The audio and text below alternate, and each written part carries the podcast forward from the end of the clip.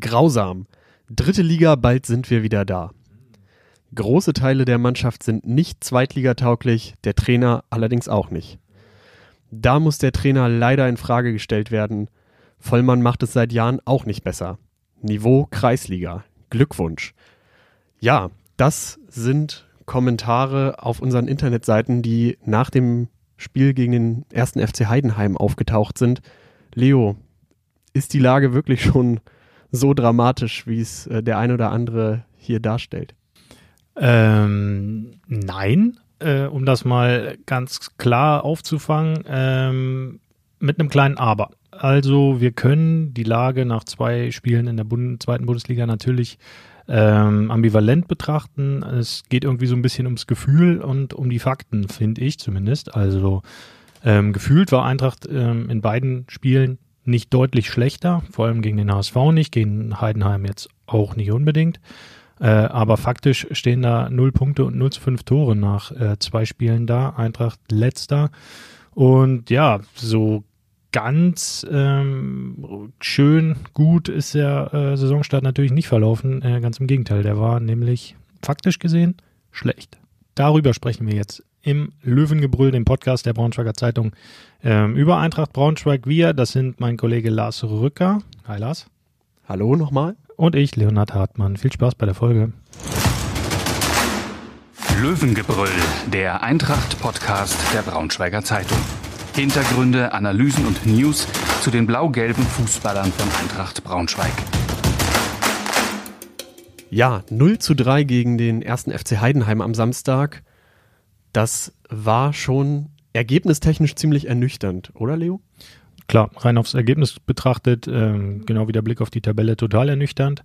Äh, andererseits, wenn man genauer hinschaut, hat man auch in Heidenheim keine so schlechte Eintrachtmannschaft gesehen. Das 0-1 durch Strumpf, super billig, super bitter, Eigentor, kann mal passieren, sollte nicht, aber okay. Und danach äh, arbeitet sich die Mannschaft eigentlich gut wieder rein ins Spiel, finde ich. Hat über Kiewski und dann zweite Hälfte Ferrei zwei super Möglichkeiten auf den äh, Ausgleich. Ähm, und kriegt dann wieder nach einem Standard auch, wie schon gegen den HSV, noch ein Tor und hinten raus das 0-3. Okay, das macht das Ergebnis noch ein bisschen schlimmer. Ähm, ändert aber nichts daran, dass eigentlich es nicht ganz so schlecht war, wie es in, ähm, rein auf dem Tableau aussieht und wie es jetzt teilweise auch schon wieder gemacht wird.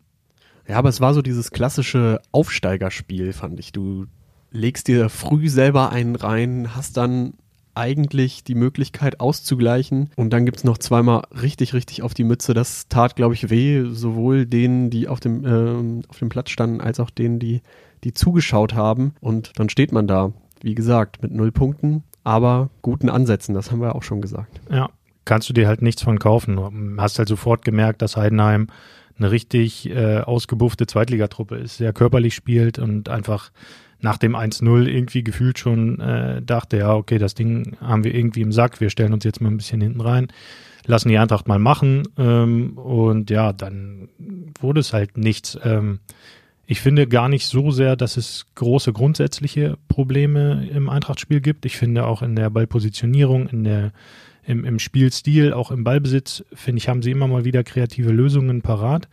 Ähm, das, was ich aber ähm, kritisieren muss, ist, sind zwei Sachen. Einmal natürlich die Chancenverwertung, das ist kein Geheimnis, das haben wir gegen Hamburg gesehen, das haben wir jetzt gegen Heidenheim wieder gesehen, als es wieder ganz gute Möglichkeiten gab und kein Tor.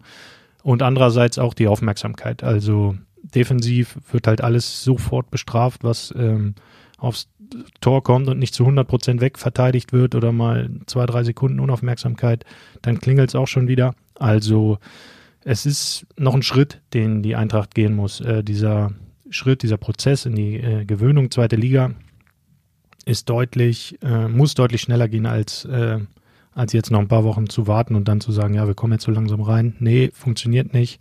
Sonst ist der Zug schon sehr früh abgefahren.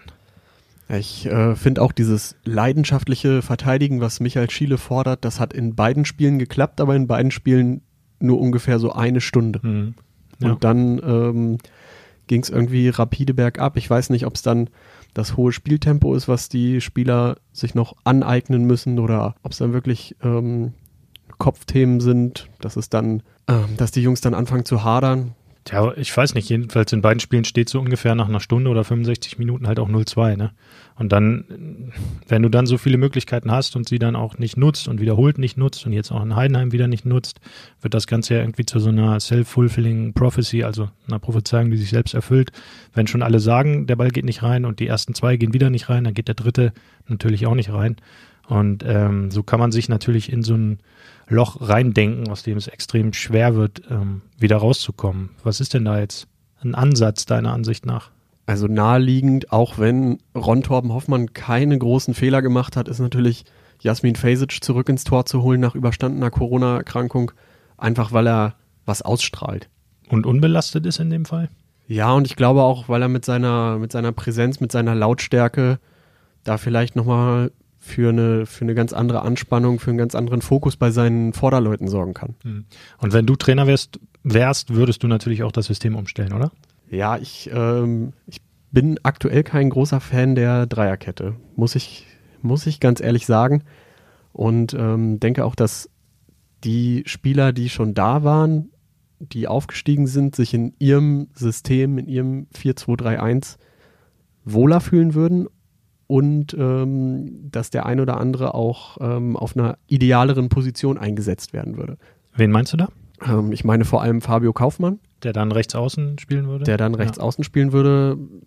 Es wäre Platz für Keita Endo im System, ähm, der jetzt sein Debüt gegeben hat. Natürlich ein sehr undankbares. Ähm, Heidenheim stand tief, musste nicht mehr viel machen. Da ist es für einen Offensivspieler dann auch, mhm. auch schwer. Ja.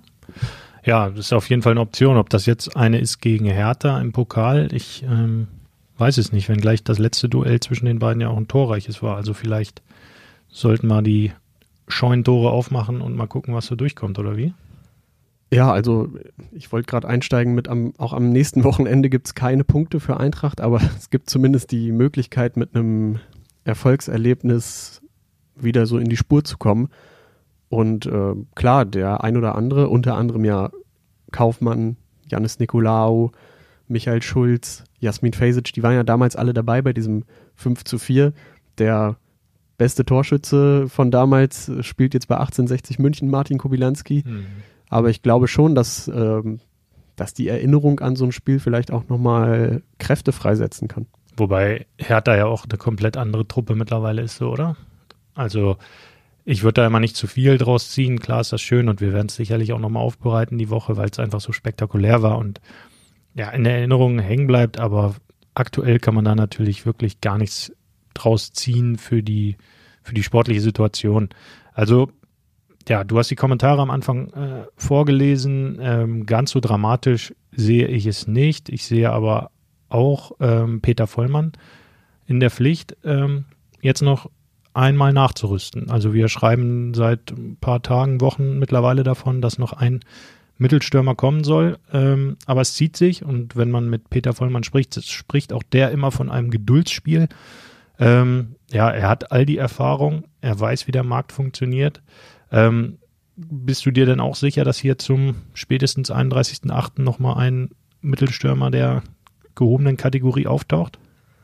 Ja, das darf man ja immer nicht vergessen, dass das Transferfenster wirklich noch sehr, sehr lange auf ist, dass da noch sehr, sehr viel Bewegung reinkommen wird.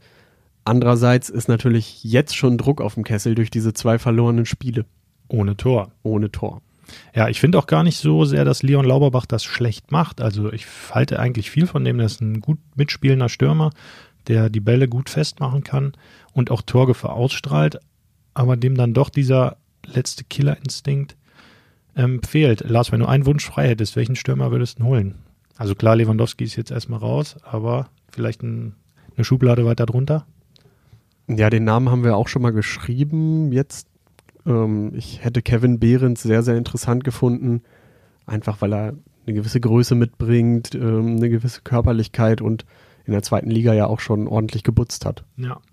Ja, Union Berlin hat da mit ähm, mit Behrens und auch Andreas Vogelsammer zwei Spieler, die interessant sind, die wohl aber nicht äh, gehen sollen, hört man so aus Berlin. Also da wollen sie keinen weiteren Stürmer kaufen und deshalb auch keinen äh, mehr verkaufen, der jetzt aktuell dem Kader angehört. Ja, ansonsten wird so langsam. Wen würdest du dir wünschen? Mm, wen würde ich, ist natürlich gut, dass ich eine Frage stelle, auf die ich selbst keine Antwort habe. Ähm, ich würde Pieringer von Schalke interessant finden. Jüngeren Spieler, der auch körperlich was mitbringt, der letztes Jahr schon zweite Liga gespielt hat, ähm, der, wie man hört, auch auf dem Markt ist. Ähm, mal schauen, ob er für Eintracht irgendwie greifbar werden wird oder ob da überhaupt das Interesse besteht, den zu holen. Die Idee, Bartosz Bialek aus ähm, Wolfsburg zu holen, fand ich jetzt auch nicht ganz verkehrt. Ähm, ich habe den über ein paar Monate beobachtet, auch vor allem im Training, und der ist wirklich klassischer Typ Torjäger. Also wenn da eine Flanke auf Kniehöhe reinkommt, dann schmeißt er sich da mit allem rein, was er hat. Ähm, ist ziemlich schnell, körperlich gut. Ähm, Fragezeichen hinter ihm war halt so ein bisschen, wie er seinen Kreuzbandriss überstanden hat. Aber ja, das Thema ist eh durch, weil Nico Kovac ihn nicht abgeben will und ihn lieber als Nummer zwei hinter Lukas Metscher äh, positioniert. Und daher, ja, muss die Eintracht sich nochmal umschauen. Ja, ich hätte auch Luca Pfeiffer ganz interessant gefunden, aber wer letztes Jahr, was waren das, 13 Tore plus X für Darmstadt erzielt, der dürfte für Eintracht nicht unbedingt ähm, erreichbar sein. Ja. Außer wenn Michael Schiele seine alten Würzburg-Connections vielleicht aufleben lässt. Auch da habe ich mal in der Beraterszene rumgegraben und telefoniert und die haben, äh, der Berater oder einer der Berater von Luca Pfeiffer hat gesagt, ähm, dass sie ähm, den Verein jetzt im Moment wechseln möchten im Sommer, aber eher eine Kategorie über Eintracht. Äh, also es hieß immer mal, dass sie auch den HSV so ein bisschen ins, Blick, ins Blickfeld genommen haben als Wechselstation. Ähm, ja, aber mal sehen, vielleicht ist ja hinten raus dann, wenn Peter Vollmann die Geduld ähm, weiter behält und vielleicht dann sich doch noch eine Tür öffnet, die im Moment noch gar nicht denkbar ist. Vielleicht ist dann Mitte, Ende August wirklich nochmal so einer zu holen und zu haben und dann feiern wir eben Peter Vollmann. Aber ja, mal sehen, bis dahin sind auch noch ein paar Zweitligaspiele. Äh, die Gegner werden jetzt nicht deutlich schlechter, vielleicht sogar nochmal besser. Und ja, vielleicht stehst du dann da einfach Mitte, Ende August mit eins bis drei Punkten aus fünf, sechs Spielen und dann, ja, Fragezeichen, Lars, und dann? dann ähm, gerät man vielleicht in einem anderen Thema unter Zugzwang, weil man als sportlich Verantwortlicher, als Sportgeschäftsführer erstmal selber unter Druck gerät, aber vielleicht auch in Erklärungsnot gerät, was den Trainer angeht, was wir natürlich so vom Umgang mit Michael Schiele, vom, von dem, was er eigentlich vorhat, nicht hoffen. Ja. Also ist schon eine interessante Konstellation grundsätzlich, dass sowohl Peter Vollmann als auch Michael Schiele auslaufende Verträge haben, also dass ihre Arbeitspapiere im nächsten Jahr nicht mehr gültig sind.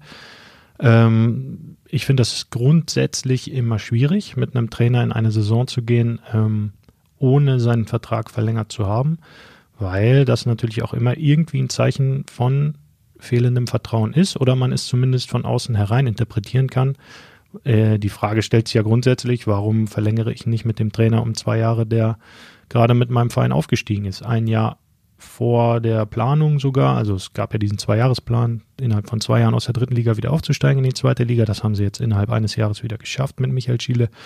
Ähm, der Vertrag wurde trotzdem nicht verlängert. Ähm, ja, also ob sie da vielleicht abwarten, wie die ersten sechs bis acht Spiele ähm, verlaufen.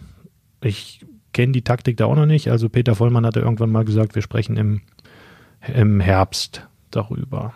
Aber wenn bis dahin halt ja. weiterhin keine Punkte und Tore da sind, dann ist das Gespräch zwanghaft vielleicht doch schon ein bisschen früher. Ja, gerade die momentane sportliche Situation sorgt ja nicht gerade dafür, dass dann diese besondere Lage auch für, für ein größeres Vertrauen gegenseitig führt. Ja, ähm, Wobei ich da Michael Schiele äh, so ein bisschen in Schutz nehmen möchte.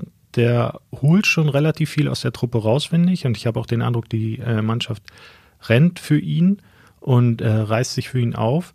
Äh, am, am Ende des Tages äh, kannst du halt kein Puzzle vollständig legen, in dem ein Puzzleteil fehlt als Trainer. Also auch ihm fehlt ja dieser Mittelstürmer, der diese acht bis zwölf Saisontore in der zweiten Liga garantiert. Ähm, und ja, wenn da, wenn der vielleicht schon da gewesen wäre und die Eintracht nur irgendwie die Hälfte ihrer Großchancen reingemacht hätte, dann würden wir jetzt hier mit, mit einem Sieg, nach einem Sieg gegen den HSV und vielleicht einem Punkt in Heidenheim äh, nach zwei, zwei Spielen mit vier Punkten dastehen. Und das wäre ja sensationell. Und nochmal, das ist ja nicht unrealistisch gewesen, dass es das so gekommen wäre. Das stimmt, aber ich finde, die Spieler kommen auch noch nicht oft genug in die Räume, wo man jetzt sagt, da wird es immer super gefährlich. Ich fand, gegen Heidenheim hat man es ziemlich häufig gesehen, dass die ähm, Abschlüsse von weit außen kamen. Äh, Fabio Kaufmann wurde relativ häufig von seinem Gegenspieler, ich glaube, es war dann Meinka, ähm, nach rechts abgedrängt, ist dann erst da in die Abschlusssituation gekommen und das ähm, minimiert, glaube ich, auch die Chance, dann das, das Tor zu treffen. So gegen den HSV war es nochmal anders. Da hatte Dion Lauberbach aus kurzer Distanz die Chance. Ferrei äh, mit seinem Heber ähm, war da auch relativ gut positioniert, aber war natürlich ein bisschen Glücksspiel dabei bei der Aktion. Ähm, ich glaube, die, die müssen einfach noch entschiedener in die Box gehen. Ja.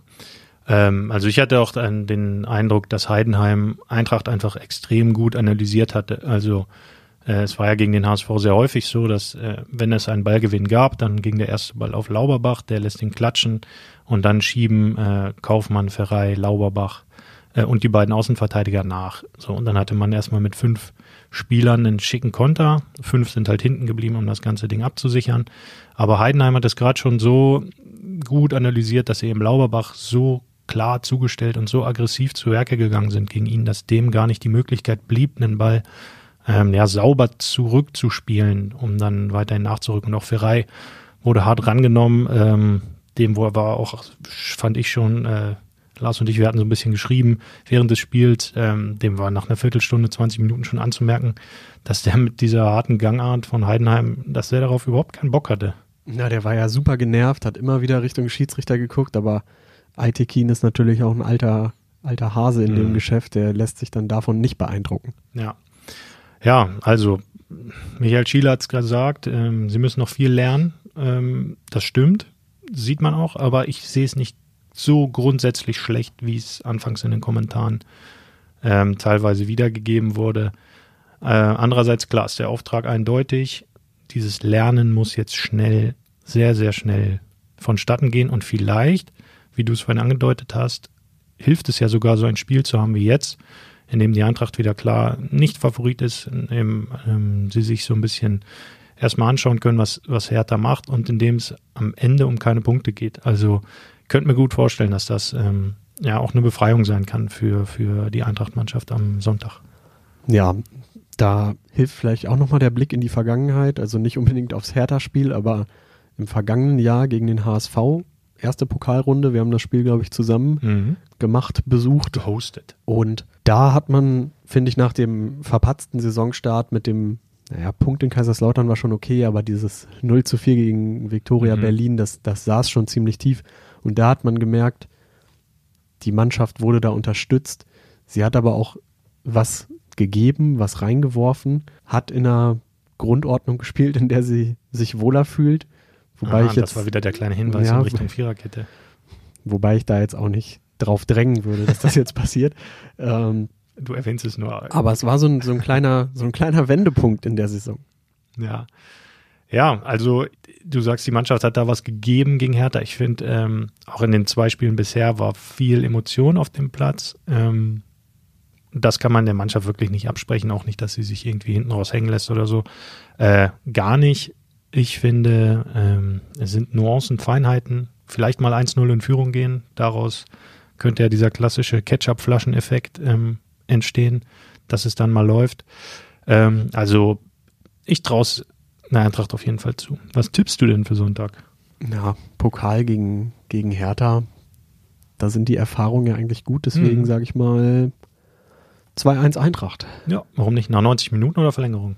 Nach 90 Minuten. Wir wollen zeitig nach Hause. Das stimmt, wir drucken auch, glaube ich, früh an. Ne? Mhm. Oder muss ich nochmal in der Druckerei anrufen, dass die nach hinten raus dann nochmal ein bisschen Freiheit schaffen, wenn es in die Verlängerung geht, wa? Ja, nicht, dass die Leser in den Randgebieten mhm. sich beschweren, wenn das Ergebnis nicht drin ist. Da würde ich mich aber auch beschweren. Ähm, ja, okay. Ich gehe auf ein 3-1 Eintracht.